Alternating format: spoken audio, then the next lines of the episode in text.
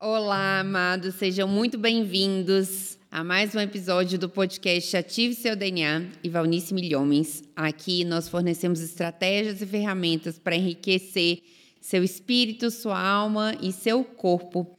Estamos na nossa série Uma Nova Estação e esse é o terceiro episódio. Relacionamentos tóxicos. Olha, esse episódio vai dar o que falar. Então, senta aí e assiste, chama outras pessoas para assistir com você. Não se esquece de curtir, de se inscrever no canal e também compartilhar essa mensagem com outras pessoas.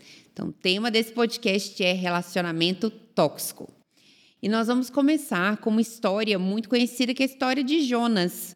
Então, Jonas 1, a gente começa com: O Senhor deu essa mensagem a Jonas, filho de Amitai. Apronte-se e vá à grande cidade de Nínive. Anuncie o meu julgamento contra ela, pois vi como seu povo é perverso. Jonas se aprontou, mas foi na direção contrária do que Deus mandou ele ir, a fim de fugir do Senhor.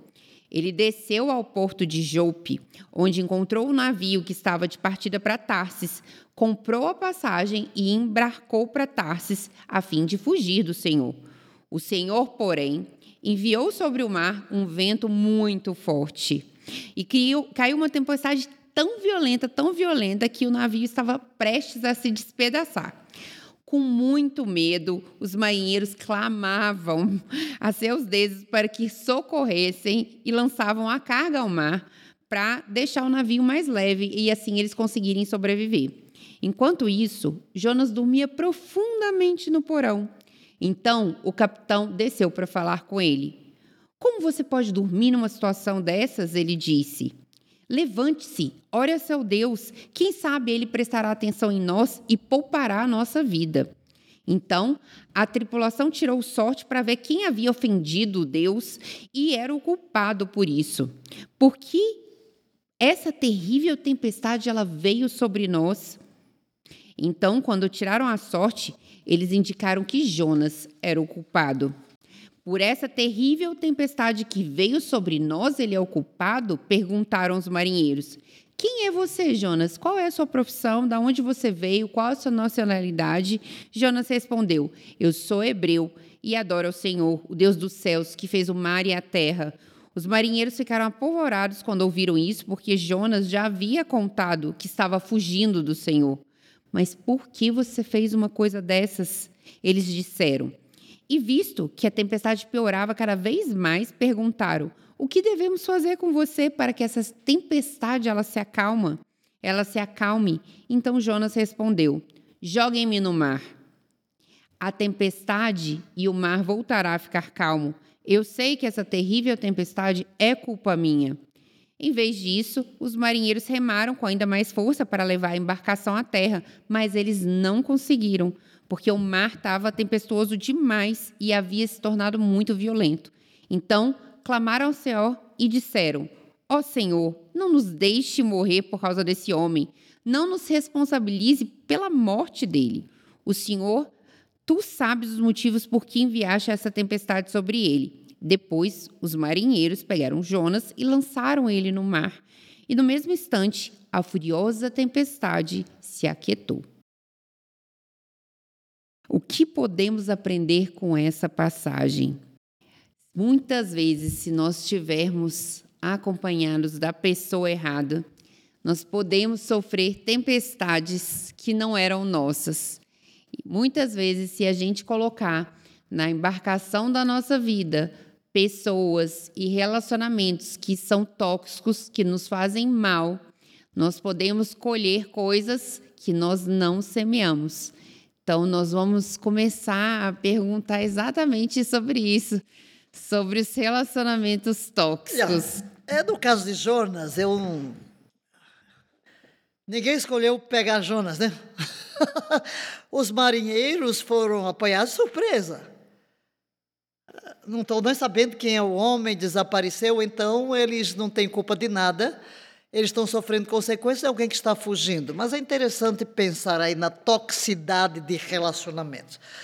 Porque aí entra um tema, né, bem espinhoso, porque o que é um relacionamento tóxico? É a primeira coisa que a gente tem que definir. É um relacionamento quando seu bem-estar é ameaçado. Seu bem-estar emocional, seu bem-estar físico, seu bem-estar espiritual, seu bem-estar psicológico. Basicamente, qualquer relacionamento que faça com que você se sinta pior e não melhor, ele é tóxico. Ele é tóxico. Então, ele vai afetar a sua vida.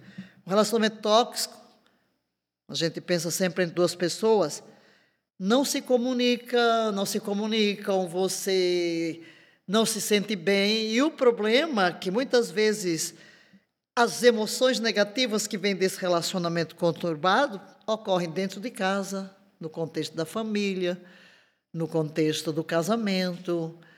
E, inclusive, antes da gente falar aqui, foi comentado sobre um outro podcast que foi feito assim um corte, né, para um Rios, em que eu falei deixa ir e as pessoas perguntando, mas quando é o pai, quando é a mãe? Então acho que chegou uma hora da gente de a gente abordar este assunto. É um site de psicologia. Eu li em inglês hoje cedo de manhã e até peguei, tirei 21 sinais de relacionamento tóxico. Será que você está enfrentando algum deles? Eu vou ler rapidinho. Você se sente desrespeitado, suas necessidades não são atendidas, vocês dois têm dificuldade de se comunicar. E aqui vai incluir tudo: marido, mulher, filhos, patrões, empregados, porque nós podemos viver isso em qualquer uma das esferas de relacionamento. Você não se sente livre para viver sua vida de forma autônoma. Você dá mais àquela pessoa do que recebe. Você não se sente valorizado. Você se ressente do seu parceiro. Um ou ambos são passivos ou são agressivos, sua autoestima está deteriorando, você se sente atacado em seu apoio, seus padrões de sono, alimentação mudaram como que para vingar da procrastinação da hora de dormir, porque você não tem tempo suficiente para si mesmo durante o dia, você se sente deprimido e ansioso, você traz à tona as más qualidades do outro, você sente, se sente como se estivesse pisando em ovos perto do seu parceiro, do seu amigo, do seu patrão, do seu pai, enfim. É, você sente seus sentimentos ficam em segundo lugar em relação aos deles, o sinal de um relacionamento codependente. Você se sente iluminado ou se sente manipulado, você não sente melhor emocional nem mentalmente perto dessas pessoas, você se sente sozinho no relacionamento quando estão juntos, você se sente responsável pela felicidade deles, você está sendo abusado física, emocional, mental, sexual, espiritualmente. Quer dizer, em suas emoções são afetadas neste relacionamento. Então, ele é tóxico, não lhe faz bem. Esse é o problema. E aí você vai ter que lidar com ele. Aí você vai dizer, como, né? Como consertar um relacionamento tóxico? Eu escrevi aqui umas dicasinhas. Primeiro, tenha conversas abertas e honestas.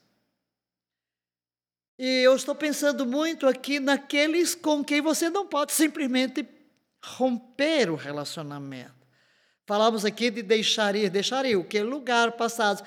Mas não estamos falando de família e de relacionamentos tão próximos. Até porque os relacionamentos tóxicos eles ocorrem muito mais no contexto da nossa vida, do nosso dia a dia. Amigos que não escolhemos, pais que não escolhemos, patrão que não escolhemos, né? ou amigos que escolhemos. Aí tem os diversos níveis de como lidar. Porque alguns que a gente vai ter que romper mesmo, não tem outra história. Mas tem outros que nós vamos ter que lidar. Então, primeira coisa, converse. Tem que ter conversa aberta. Fulano, inclusive eu aconselho, eu aconselho quando está de casais, não é? Que cada um escreva separadamente quais as coisas de pontos positivos que você gosta no outro e não, e depois ter uma conversa aberta sem agressão. Sem agressão. Não pode chegar agredindo, ter discussões, mas tem que compartilhar com amor. Para que, porque às vezes nós somos o produto de muitas experiências. E então trazemos conosco, às vezes, cargas desde a infância e joga em cima do outro e nem sequer tem consciência de que está prejudicando.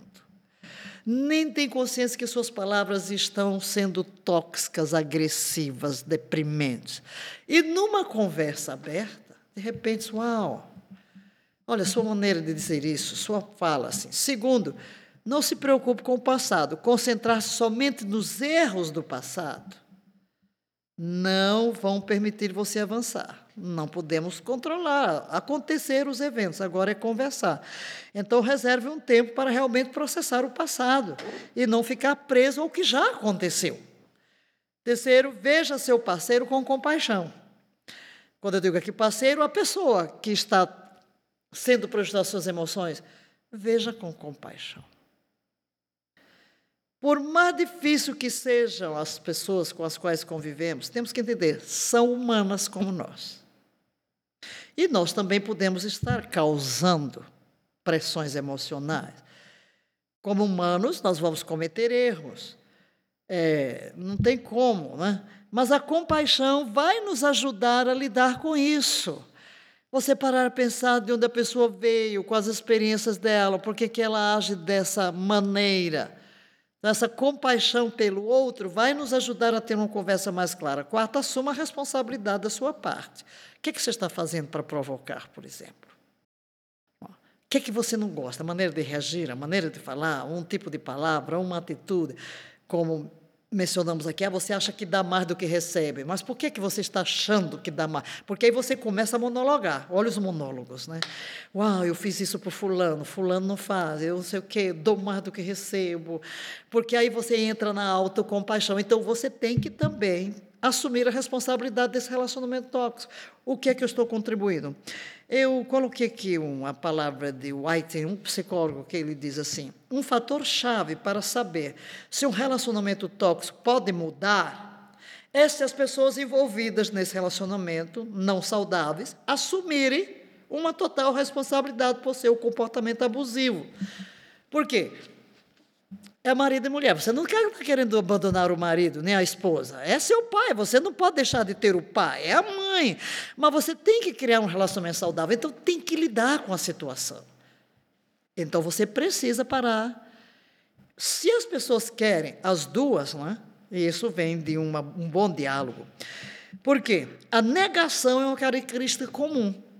Você às vezes quer negar não, eu não fiz isso, eu não sou assim. Mas para que um relacionamento que foi prejudicado por uma agressão verbal, por exemplo, que na maioria do, dos casos é o que acontece, rude, o agressor precisa ser honesto e reconhecer, sim, realmente, né, realmente, aceitar total responsabilidade pela dor que está causando e trabalhar. Às vezes você vai precisar aqui, aí onde eu ponho no quinto lugar, de um terapeuta. De um terapeuta. Houve um senhor que foi a um, um conselheiro porque ele não aguentava a esposa. E estava pronto a se divorciar e, e chegou e jogou todas as reclamações da esposa. E ele o conselheiro disse ok vamos dar um mês. O que é que você vai fazer? Você todos os dias vai chegar vai levar alguma coisa para ela e vai elogiar algo e você, de manhã, faça o café e leve para ela. Depois a gente volta aqui para tratar do assunto. Um mês depois, então, está pronto para o divórcio. Que história de divórcio, o quê? Eu descobri a melhor esposa do mundo. Agora, o que é que mudou? A atitude dele, né? Então, o que é que você está provocando para criar essa toxicidade? Você tem que assumir. E reserve também um espaço de tempo. Ninguém muda do dia para a noite. São pequenas conquistas de mudança para resolver. Eu estou falando, mudança leva tempo quando nós estamos lidando com pessoas bem próximas de nós. Né? E uma coisa que eu acho que pode ajudar muitos, principalmente casais, né? Não só casais, mas casais também, pai, filho, né? Às vezes as pessoas próximas, as pessoas entendem é, tudo isso é amor, né? Mas as pessoas entendem diferente a forma de amar. Então, tem um livro que se chama Cinco Linguagens do Amor. E cada um percebe o amor de uma forma. As pessoas têm pessoas que são mais visuais, tem pessoas que são mais auditivas. E às vezes você, marido, fala: Nossa, mas eu faço tudo para minha esposa, eu faço tudo, gente, eu faço, faço e acontece, porque a sua linguagem é diferente da dela. E você, na verdade, é um bicho, ela é outro, tá? Ela é, o pensamento é completamente diferente, a mentalidade, as emoções é tudo diferente. Então, é, existe um teste, né, que é, mostra até nesse livro, mas você lendo as características, você já consegue perceber qual seria a linguagem do amor que a minha esposa recebe. Porque muitas vezes a gente explica uma coisa para a pessoa, por exemplo, eu percebi isso treinando muitas pessoas. Então, treinando muitos médicos, também treinando minha equipe, eu percebo. Tem gente que aprende melhor vendo, né? Vendo você. Então, estando com você, vendo você. Tem gente que aprende melhor escrevendo. Tem gente que aprende melhor ouvindo. Então, estando bem perto de você, você acha que ela está distraída, mas ela está lá ouvindo e ela quer ficar aquele áudio ouvindo, ouvindo, ouvindo. Cada um desenvolveu uma linguagem. E no amor e nas relações também é assim. Então, o, o, erro, né? O erro que não é o erro, mas o que a gente vê, o que eu vejo de muito comum nos consultórios é o marido, normalmente para o homem, uma linguagem do amor muito comum é o tempo de qualidade. É, você não precisa estar tá falando pro homem quanto você ama ele, né? O quanto ele é fofo, o quanto ele é querido, o quanto ele carrega as coisas para você. Você não precisa falar isso para ele. O homem entende a linguagem do amor como a esposa estando presente com ele, não no celular, né? Não assim, ó, no papel, não no celular na mesa, né? Não cuidando dos filhos, não. Meu bem, Hoje eu vou fazer a comida para você e vou jantar com você, olhando nos seus olhos, vou estar com você, né? A gente vai fazer uma viagem junto, a gente vai fazer um passeio junto. Para vários homens, a, a, linguagem do amor é, é esse tempo de qualidade. Mas para a mulher, não.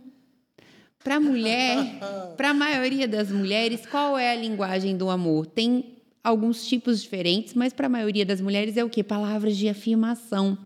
Meu bem, como você tá linda, como você acordou linda, como você tá maravilhosa, como você tá isso. E o que, que a gente vê acontecer na maioria dos casos? A mulher chega em casa toda feliz que cortou o cabelo. Ai, tô linda, maquiada, cortei o cabelo, botei cílios, fiquei lá três horas me arrumando para ele. E aí você chega em casa e fala, meu bem. E... Aí você chega em casa achando que ele vai falar logo quando você chegou. Mas como você tá linda, como esse corte de cabelo combinou com você. E aí você passou lá três horas, ele não fala nada, nenhuma palavra. E aí você pergunta, né? Tenta tirar de várias formas. Mas você tá, você tá notando alguma coisa diferente em mim? Eu tô diferente. Aí você passa com o cabelo, espana o cabelo, faz e ele nada de perceber, né? E aí você fala: "Você gostou do meu cabelo, do corte de cabelo?" "Ah, é? Nem percebi." E aí, sem querer, você deu como se fosse um tapa para ela, porque a linguagem dela do amor são palavras de afirmação. Tem outras mulheres que a linguagem é o serviço, é o servir. Ah, meu bem, para muitas mulheres é muito importante que o homem faça simples objetos, simples gestos, né? Então abrir a porta do carro, puxar a cadeira para ela, conversar com ela, pegar uma mala pesada, depende da forma como ela foi criada. Aquilo é a linguagem do amor dela. E se você chega e fala: "É aí, meu bem, vamos aí conversar, né? Passar o tempo de qualidade aí como é para você e não entende que para ela é super importante que para ela ela recebe o seu amor, você abrindo a porta do carro, você carregando as coisas para ela, se você não compreende isso, você começa a ter um desgaste diário. E aí isso vira realmente um relacionamento tóxico. Então você precisa entender. Comunicação é isso. Eu saber que o que eu estou falando está chegando na outra pessoa dessa forma, da forma como eu falei, né? Da forma que eu desejo que chegue para ela. Então eu acho que isso também é muito importante quando a gente lida sobre o relacionamento tóxico. É claro. E falamos aqui daquele de como lidar com essas pessoas que estão presentes na nossa vida, mas vai haver situação em que você vai ter que terminar um relacionamento tóxico. Pode não ser fácil, nem rápido, mas se não houver um rompimento com esse relacionamento, seu futuro está ameaçado. Isso é muito importante, né? Por exemplo, tem pessoas que querem, me procuram e falam: Ah, eu quero um estilo de vida novo, quero mudar minha vida, eu quero malhar, quero orar, quero, quero comer direito, mas eu só ando com gente que está na noite bebendo, fumando, comendo fast food. Não vai de jeito nenhum. A questão de como terminar o relacionamento tóxico tem muitas respostas. Mas tem uma coisa que é muito importante, pode ser resumido. Você faz isso com muito cuidado. com muito cuidado. Na maioria das vezes você precisará fazer mudança, muito exame de consciência. E essa mudança de relacionamento tóxico, às vezes, pode acontecer. Algo pode ter que terminar até mesmo dentro do casamento. Nem toda mulher suporta uma traição, nem todo homem suporta uma traição. Nem todo um abuso, um abuso físico constante. Um, chega ao ponto de adoecer o outro. Então, o terminar um relacionamento tóxico de um amigo, de um namorado, de enfim, de um patrão, de um empregado, enfim. É, você pode estar tentando descobrir como romper um relacionamento, por exemplo, romântico, que ele é tóxico. Mas muitos relacionamentos tóxicos não se limitam a um romance, claro. E hum, eu listei aqui algumas etapas para encerrar um relacionamento tóxico. Primeiro, saia da negação. Saia da negação. Esse é o primeiro passo. Encare o problema de frente. Tenho um problema. Não vou negar. Admito que tenho um relacionamento tóxico e eu estou atravessando um desequilíbrio emocional a ciência já vai me proteger em relação a isso, porque muitas pesquisas mostram que os efeitos prejudiciais de um relacionamento tóxico são terríveis. Podem trazer estresse, esgotamento, depressão, ansiedade. Então a ciência já vai dizer: não negue, ele é real, você tem que lidar com isso. Segundo, registre suas emoções. Pode parecer estranho, mas não tem mudança nenhuma na nossa vida, vitória nenhuma sem uma parada para registro. Eu, quando falo registro, eu penso sempre que escrever é a melhor forma, né? seja no papel, na mão, seja no computador. Registro, quais as emoções? Né? Escrever sobre suas emoções pode ser a última coisa que você deseja fazer. No entanto, você precisa. Você precisa encarar a dor. Como você vai ao médico e ele descobre que você tem um tumor? Você tem que localizar o tumor. Ih, mas vai ser doloroso fazer a cirurgia. Anda, sim, mas você não pode negar, porque o seu futuro depende de encarar hoje com seriedade. Os psicólogos também têm nome para isso, né? As expressões escritas das suas emoções. Então, é chamada escrita expressiva. Eu vou e a gente espiritualmente fala muito em fazer o diário, né? joga lá sentimentos, pensamentos. E assim você vai avançar pesquisando. O que, que você vai ter que fazer? Avançando algumas semanas, pesquisando sobre a sua própria vida.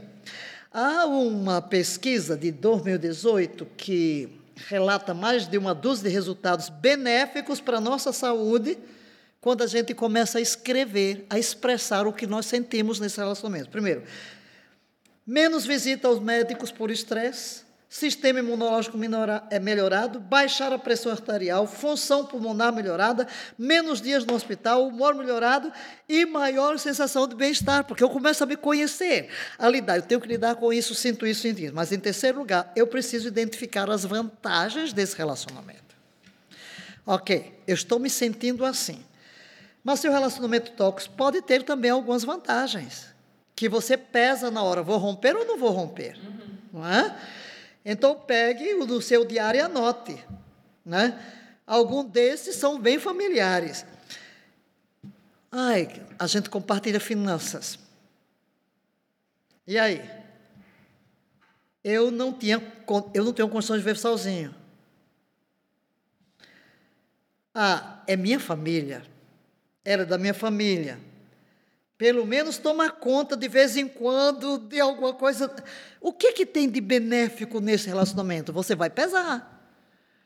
Talvez você não queira, é, você, porque você vai ter que pesar o custo do rompimento e o custo do não rompimento. Então tem que parar e refletir.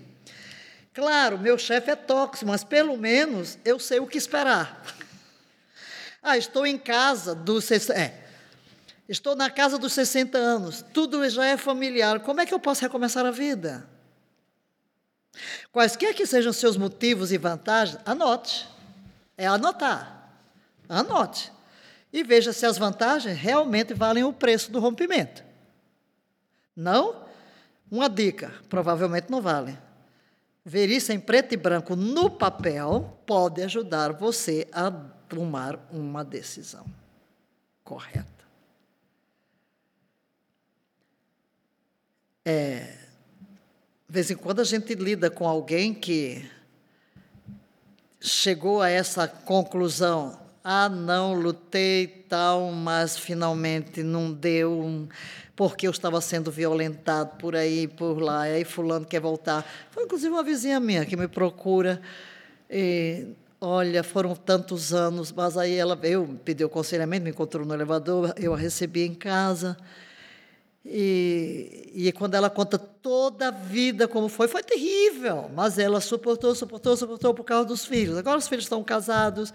Ela disse: Meu Deus, que vida estou vivendo? Eu não posso ter um amigo, eu não posso sair com ninguém, eu tenho que ficar sempre presa em casa.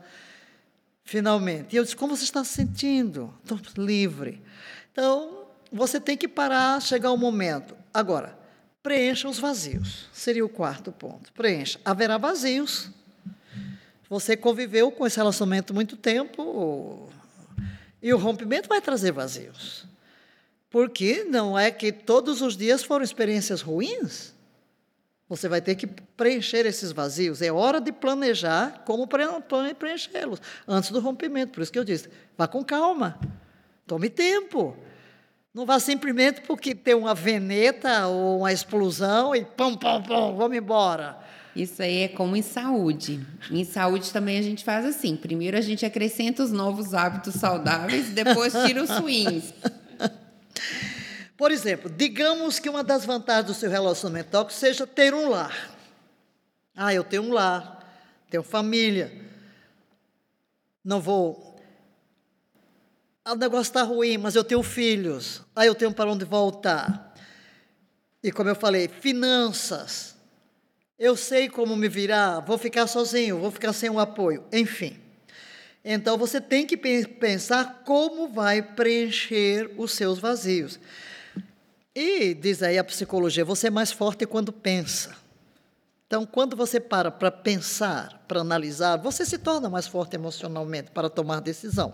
Até porque você vai chegar diante de Deus. Você vai buscar o auxílio de Deus.